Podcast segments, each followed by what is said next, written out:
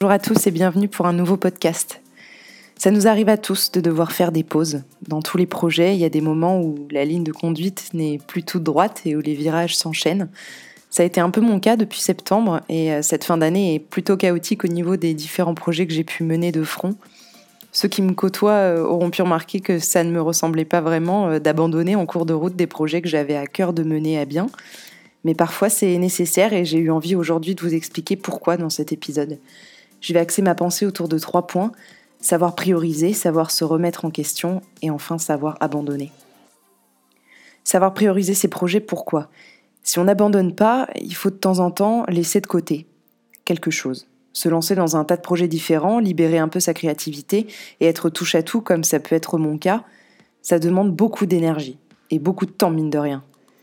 Cet été, j'avais tellement de choses lancées, euh, en partie parce que je ne supporte pas de ne rien faire, et d'autre part pour m'occuper lors des périodes de creux où j'avais justement envie de rien faire de spécial, que lorsque la dernière rentrée scolaire de ma vie a frappé à la porte, je me suis retrouvée euh, un peu la tête dans le guidon, comme on dit. Au début, j'avais un peu honte de ne pas réussir à tout gérer, mais en y réfléchissant, euh, j'ai réussi à me dire que c'était normal de mettre plus d'énergie et de temps dans la fin de mes études plutôt que dans mes projets personnels qui finalement sont annexes.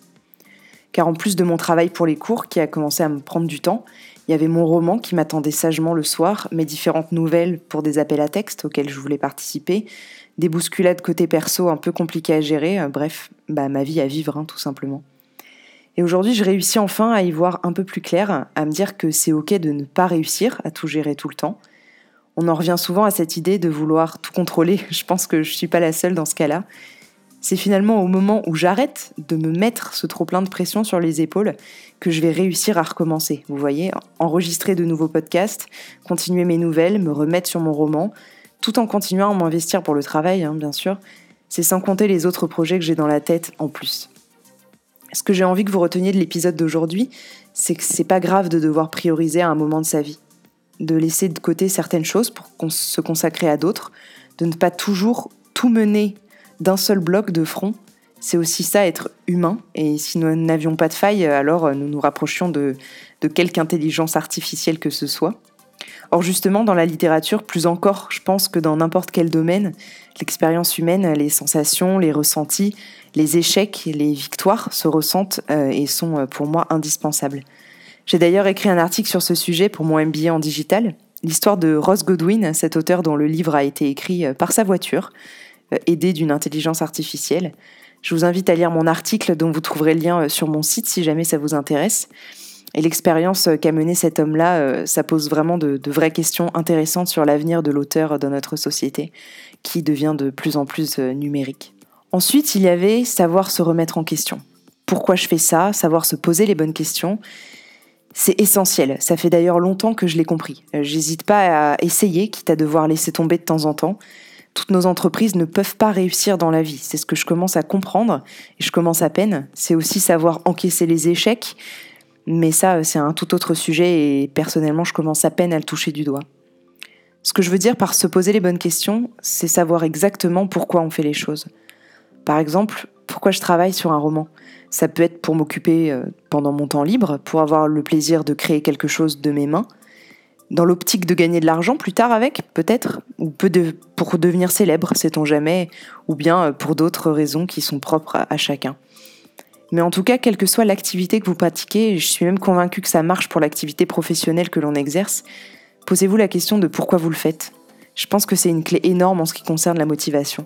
Exemple tout bête, surtout en cette fin d'année, mais si vous décidez de vous mettre au sport et que vous ne savez pas vraiment pourquoi vous le faites, si c'est juste euh, parce que vous avez envie de rentrer dans un jean euh, taille 32, alors que vous allez sûrement laisser tomber avant même d'avoir rentabilisé votre abonnement à la salle de sport, en plus, soyons honnêtes, il faut vraiment une grosse motivation, hein, de vraies bonnes raisons pour se remettre sérieusement au sport, ou même garder un rythme régulier dans une activité qui nous plaît tout simplement. Après le pourquoi vient le comment, et là, ça devient intéressant. La question euh, que moi j'ai dû me poser obligatoirement et que je vous conseille donc de vous poser aussi, c'est quel temps et quelle énergie dois-je consacrer à cette activité dans laquelle j'ai envie de m'investir? Honnêtement, le mieux euh, serait de vraiment chiffrer la réponse à cette question. Pas en termes d'énergie, hein, bien sûr, mais en termes de temps, c'est possible. Une heure par jour, tous les jours, pas le week-end, ou au contraire que le week-end? Alors c'est parfois un peu compliqué au niveau de l'organisation, Et quand il s'agit d'une création artistique, ça peut être compliqué de créer à la demande, entre guillemets, au moment où votre emploi du temps euh, le permet. Mais je reste persuadée que c'est quand même la meilleure chose à faire en amont pour savoir dans quoi on s'embarque vraiment.